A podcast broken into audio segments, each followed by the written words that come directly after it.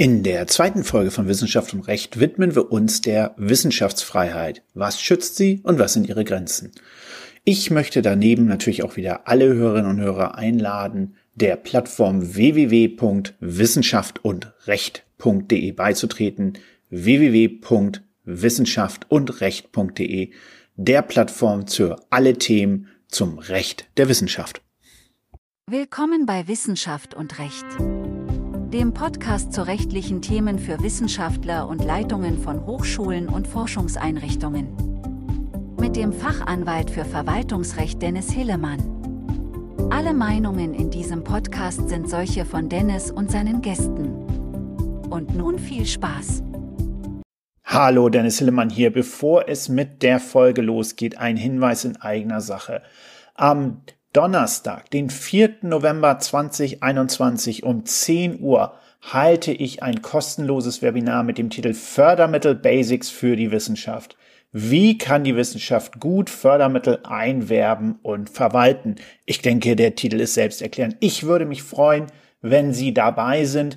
Den Link zu dem Webinar finden Sie in den Show Notes dieser Episode auf der Homepage der Kanzlei Fieldfischer unter fieldfischer.com oder wenn Sie mir schreiben an dennis.hillemann at fieldfisher.com.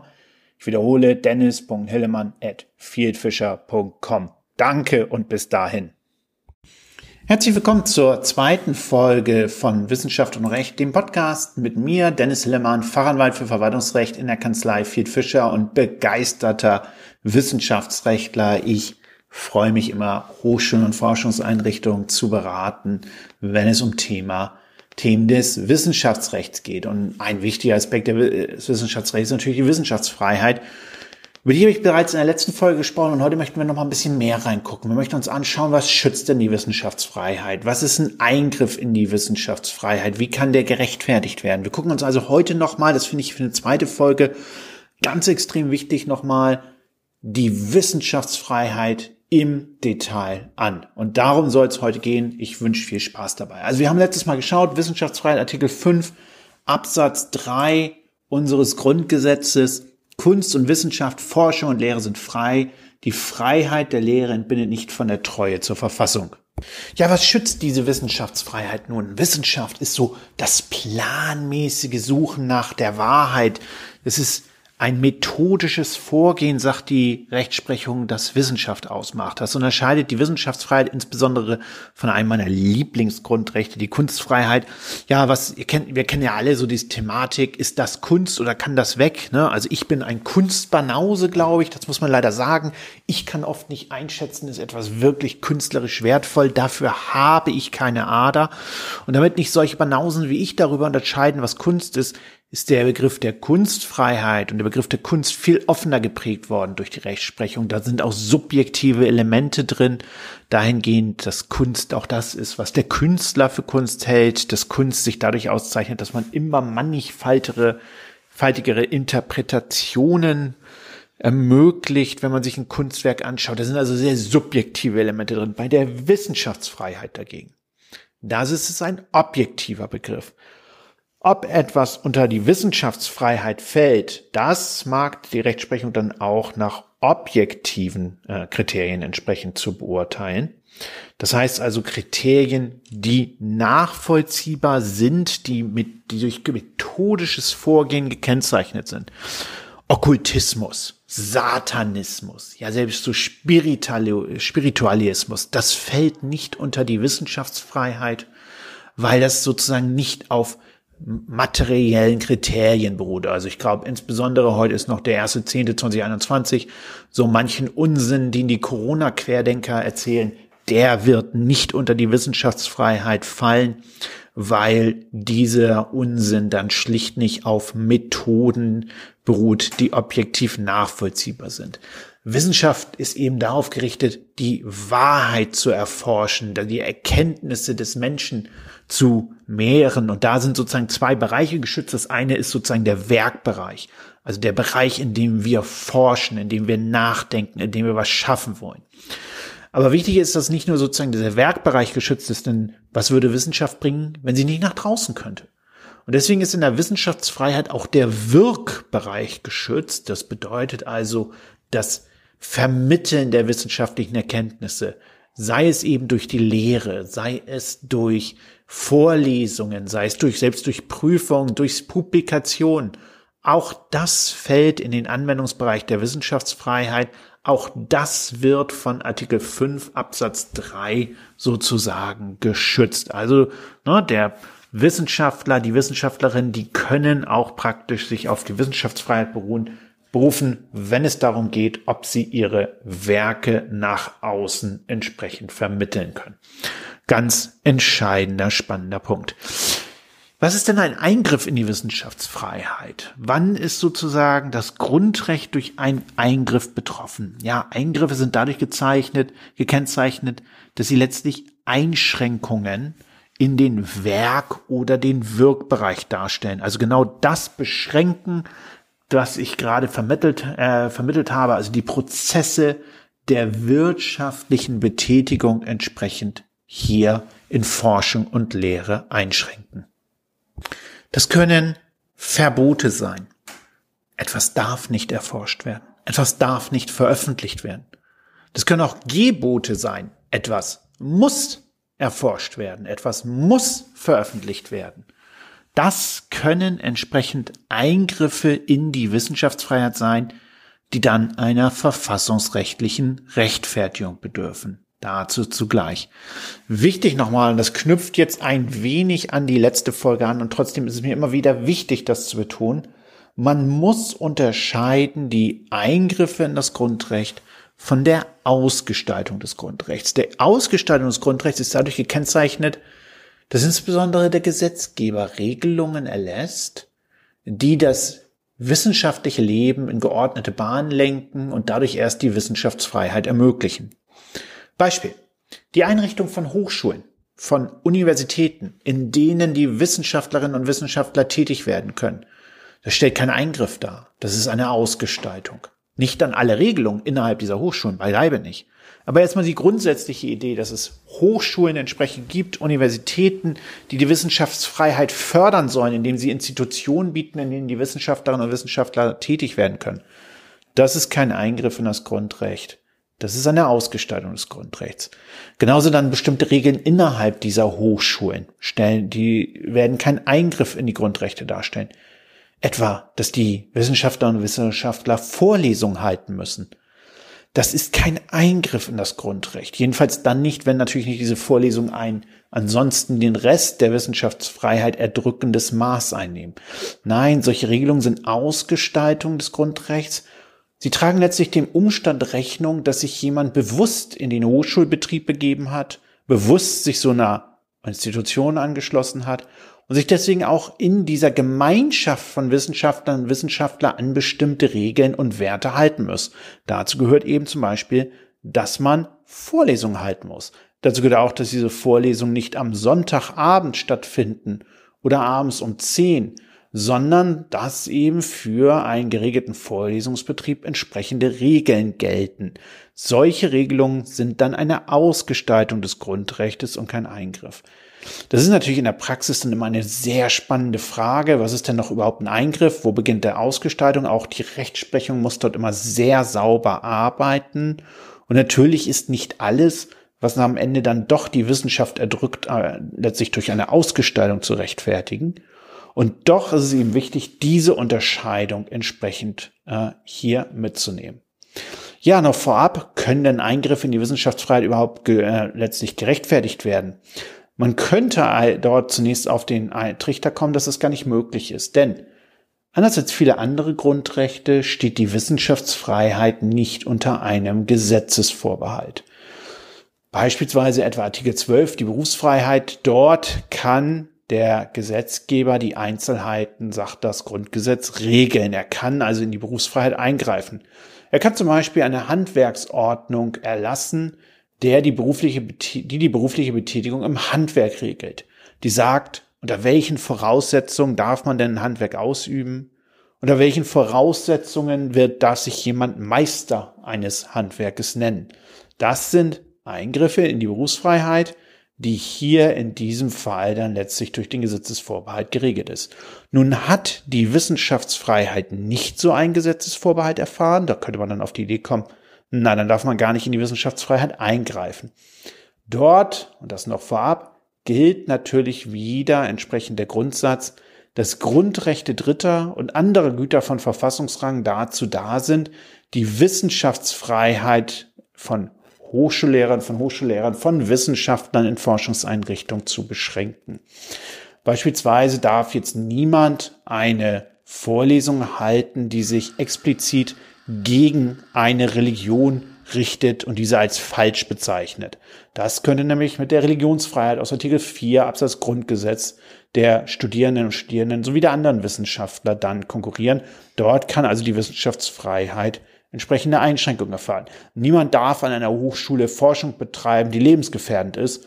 Ja, also könnt nicht sagen, ich baue mir meine eigene Atombombe im Labor. Nein, das ist natürlich nicht möglich, denn dort gilt natürlich das Recht auf Leben und körperliche Unversehrtheit der anderen Beteiligten mit der Folge, dass das die Wissenschaftsfreiheit einschränkt, dass solche Forschung schlicht verboten werden darf an Hochschulen.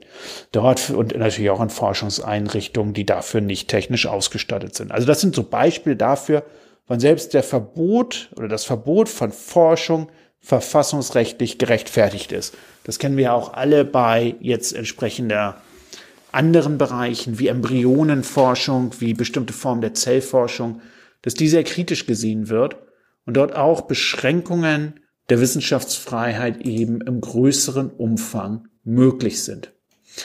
Gehen wir nochmal rein. Was schützt denn, schützen denn jetzt so Einzelaspekte der Wissenschaftsfreiheit? Also wir gucken uns mal den Bereich der Lehre an. Ganz spannend. Früher war noch so umstritten, wenn ich als Hochschullehrerin, als Hochschullehrer lehre, schützt das nur die Vermittlung der eigenen gewonnenen Erkenntnisse oder auch der fremden Erkenntnisse. Ja, man könnte ja jetzt überlegen, wenn ich jetzt als Wissenschaftler über Kant in meiner Vorlesung lehre oder über Albert Einstein seine Relativitätstheorie vermittle. Das habe ich mir ja nicht ausgedacht, sondern das hat sich Albert Einstein ausgedacht. Bin ich dann trotzdem von der Wissenschaftsfreiheit geschützt oder bin ich dann eher vielleicht so im Anwendungsbereich von Artikel 7 Grundgesetz, weil das so Schule ist oder Artikel 12 dass es so ein Beruf ist wie Lehrer. Nein, hat das Bundesverfassungsgericht dort auch ganz relativ klar natürlich zum Ausdruck gebracht. Auch natürlich im Rahmen der Forschung. Die Vermittlung fremder Lehre ist ja ein Teil, der entsprechend dazu gehört. Dann war eine Zeit lang unterstritten, ob auch Uni, ob nur Hochschulprofessoren von Universitäten sich auf die Wissenschaftsfreiheit berufen können oder ob das auch für die Fachhochschullehrer geht, ne? also Universitäten, natürlich also das, der Gedanke, da findet die Grundlagenforschung statt, die wirklich wichtige Forschung, so sahen es zumindest die Universitäten. Die Fachhochschullehrer sahen das natürlich ganz anders. Und auch da hat das Bundesverfassungsgericht klar entschieden und natürlich auch völlig zu Recht, dass auch die Hochschullehrerinnen und Hochschullehrer an Fachhochschulen, die sich auf die Wissenschaftsfreiheit berufen können. Genauso sind es natürlich nicht nur, wenn ich jetzt hier immer sage, die Hochschullehrer, es gilt natürlich auch für alle anderen forschenden Personen an einer Hochschule. Das sind sowohl die verbeamteten wie die nicht verbeamteten Hochschullehrer. Das sind aber natürlich auch die wissenschaftlichen Mitarbeiter wie die Promoventen, die sozusagen sich auf die Wissenschaftsfreiheit aus Artikel 5 Absatz 3 Grundgesetz berufen können. Bei Bacheloranten und Masteranten ist es dann immer ein bisschen schwieriger. Das ist die Frage, betreiben die wirklich Forschung oder machen die nur eine Prüfungsarbeit? Im letzten Fall, wenn eher so der Prüfungscharakter im Vordergrund steht, dann sind wir eher in Artikel 12 Grundgesetz. In der Frage, ob wir überhaupt in Artikel 5 Absatz 3 Grundgesetz geht, sind, da geht es natürlich darum, dass die jeweiligen Personen auch tatsächlich Wissenschaft nach diesen Kriterien betreiben, den ich vorher dann entsprechend dort genannt habe, die da eine Rolle spielen. Wie ich gerade schon gesagt habe, folgt aus Artikel 5 Absatz 3 Grundgesetz auch eine staatliche Pflicht, eine funktionsfähige Institution für einen freien Wissenschaftsbetrieb zur Verfügung zu stellen. Weil nämlich nur auf diese Weise das Grundrecht wirklich vollständig in Deutschland verwirklicht werden kann. Das führt natürlich dazu, dass der Staat Universitäten schafft, dass der Staat Hochschulen schafft, dass der Staat aber auch außeruniversitäre Forschungseinrichtungen finanziert, dass es also die Möglichkeit gibt, entsprechend Wissenschaft zu schaffen.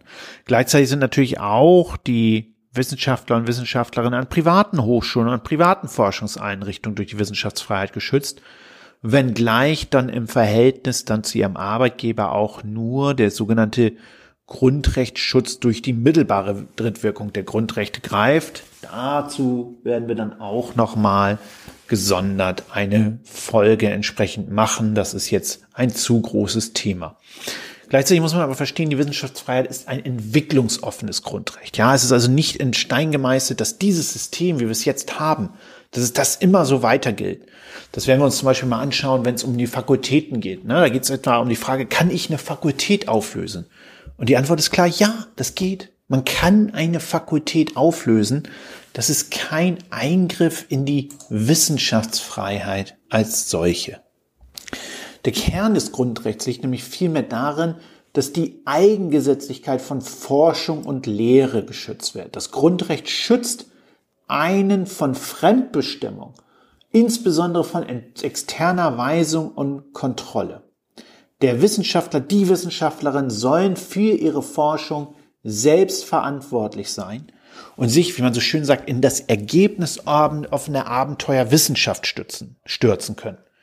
Dabei auch ganz wichtig zum Verstehen. Wissenschaft ist nicht nur geschützt, wenn am Ende eine tolle Erkenntnis rauskommt, sondern Wissenschaft ist auch dann geschützt. Ganz wichtig, dann geschützt, wenn am Ende vielleicht die Erkenntnis ist, unser Ansatz war falsch. Denn auch das trägt ja zur Wissenschaft bei, dass nämlich sozusagen durch solche Forschung, die schief geht, mehr Erkenntnisse entstehen, nämlich davon, was am Ende nicht funktioniert. Das folgt auch, dass so Zweck und Anlass der Forschung. Warum mache ich das? Das ist eigentlich für die Wissenschaftsfreiheit komplett unbeachtlich. Wenn der Forscher also sozusagen entsprechend sich in ein Abenteuer stürzen möchte, auch in riskante Forschung, dann ist das von der Wissenschaftsfreiheit geschützt. Davon zu trennen ist schlichtweg die Frage, gibt es dafür Geld? Das ist sozusagen nochmal was ganz anderes sozusagen.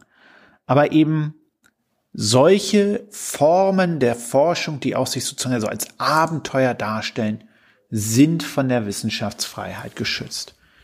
Deswegen im persönlichen Sinne schützt das Grundrecht dann auch nicht nur diejenigen, die an Hochschulen tätig sind, sondern es schützt dann auch in einer übergeordneten äh, Logik auch die Hochschulen selbst und die Forschungseinrichtungen selbst, weil diese verkörpern ja als Einrichtung den Ausdruck der Wissenschaftsfreiheit. Also es ist nicht nur, dass persönlich die Wissenschaftlerinnen und Wissenschaftler geschützt sind, sondern auch die jeweiligen Einrichtungen, Hochschulen, Forschungseinrichtungen können sich in ihrer Gesamtheit auf die Wissenschaftsfreiheit entsprechend äh, berufen.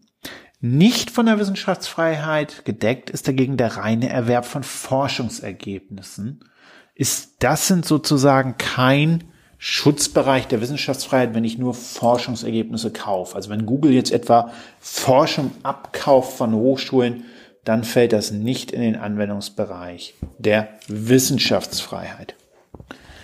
Wo aber endet, gerade wenn wir nochmal zum Aspekt der Ausgestaltung kommen, wo wir also die Möglichkeit des Gesetzgebers haben, wie ich dargelegt habe, das Grundrecht auszugestalten, entsprechend Regelung zu schaffen, damit dieses Grundrecht im Rahmen einer Hochschule überhaupt erst wahrgenommen hat. Dazu hat sich das Bundesverwaltungsgericht in seinem grundlegenden ersten Hochschulurteil aus dem Jahre 1973 geäußert und es hat gesagt, begrenzt ist die gesetzgeberische Gestaltungsfreiheit im Bereich derjenigen Angelegenheiten, die als wissenschaftsrelevant angesehen werden müssen, das heißt die Forschung und Lehre unmittelbar betreffen. Und das sind, was ist dann so wissenschaftsrelevant, was kann man da eben sagen, was geführt darunter? Das ist etwa die Planung wissenschaftlicher Vorhaben also die Forschungsplanung, das Aufstellen von Lehrprogrammen, das Aufstellen des Lehrangebotes, das ist so Kernaufgaben der Wissenschaftlerinnen und Wissenschaftler und der Hochschulen. Das darf der Gesetzgeber nicht vorgeben haben. Forschungsvorhaben, wie sie abgestimmt, harmonisiert werden, wie sie betreut werden, wie die Mittel dazu vergeben werden, das ist wissenschaftsrelevant. Und hier muss der Gesetzgeber letztlich aufpassen bei Gestaltungen. Lehrveranstaltungen ist ein Kernbereich der Wissenschaftsfreiheit. Das verursacht auch viel Schmerzen bei vielen Hochschulen, weil nämlich sozusagen dort die Möglichkeit entsprechend besteht, für Hochschullehrerinnen und Hochschullehrern das frei zu gestalten, wie sie diesen Inhalt der Lehrveranstaltung entsprechend ausgestalten. Dort also gibt es einen wissenschaftsrelevanten Bezug, wo die Gestaltungsfreiheit des Gesetzgebers am Ende eingeschränkt ist, wo also aus einer Ausgestaltung, die zunächst zulässig ist, irgendwann auch eine unzulässiger Eingriff entsprechend äh, werden kann. Wie sieht's mit Prüfungen aus? Sind die wissenschaftsrelevant? Ja oder nein? Das war lange Zeit umstritten. Ja, da gab es unterschiedliche Rechtsprechungen, die sagt, Prüfungen sind nicht wissenschaftsrelevant, weil das ja nur sozusagen die, letztlich nur die Abnahme von Wissen ist, die Abnahme von Methoden, wo nichts Neues entsteht. Dagegen ein größerer Teil der Rechtsprechung, die sagt, ja, auch natürlich Prüfungen sind selbst wissenschaftsrelevant. Sie können sozusagen das Grundrecht der Prüfer letztlich berühren. Das allerdings nur wiederum, wenn es Wechselwirkungen gibt auf die Forschung und Lehre. Der, für den Prüfling selbst fällt die Prüfung in der Regel nicht unter den Artikel 5 Absatz 3 Grundgesetz unter die Wissenschaftsfreiheit, sondern der Prüfling selbst kann sich in der Regel nur auf die Ausbildungsfreiheit aus Artikel 12 entsprechend hier berufen.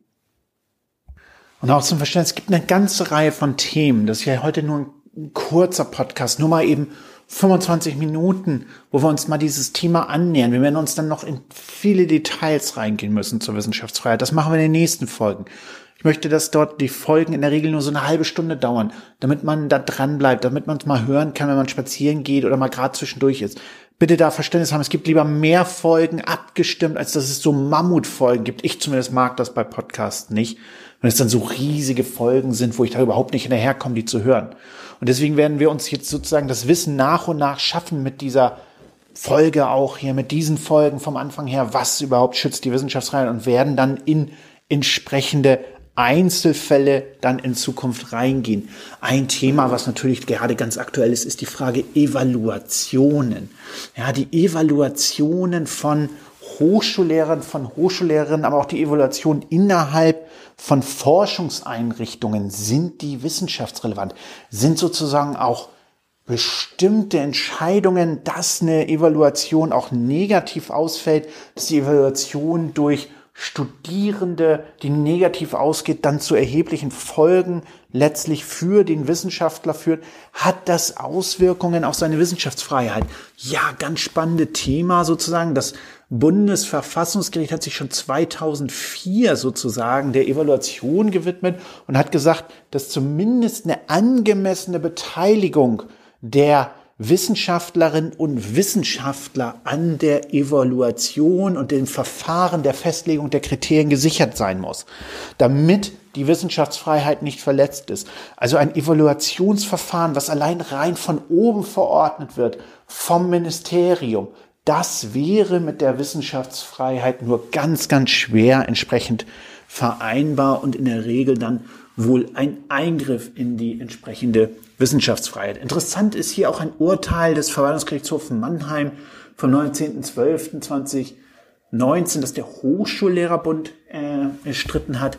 Dort heißt es, dass in der Evaluationssatzung geregelte Verfahren zur Lehrveranstaltungsevaluation muss eine hinreichende Beteiligung der Hochschullehrerinnen und Hochschullehrer am Evaluationsprozess sicherstellen und somit wissenschaftsadäquat ausgestaltet sein. Also ganz spannender Punkt, gerade für Evaluationen, dass wir uns sozusagen klar machen, auch diese können einen Eingriff in die Wissenschaftsfreiheit A, darstellen, damit es nicht zu einem rechtswidrigen Eingriff kommt, damit es eine konforme Ausgestaltung sein, muss das Evaluationsverfahren wiederum so ausgestaltet sein, dass die entsprechenden Hochschullehrerinnen und Hochschullehrer hier angemessen beteiligt sind. Dieser Begriff der wissenschaftsadäquaten Ausgestaltung spielt hier immer eine Rolle.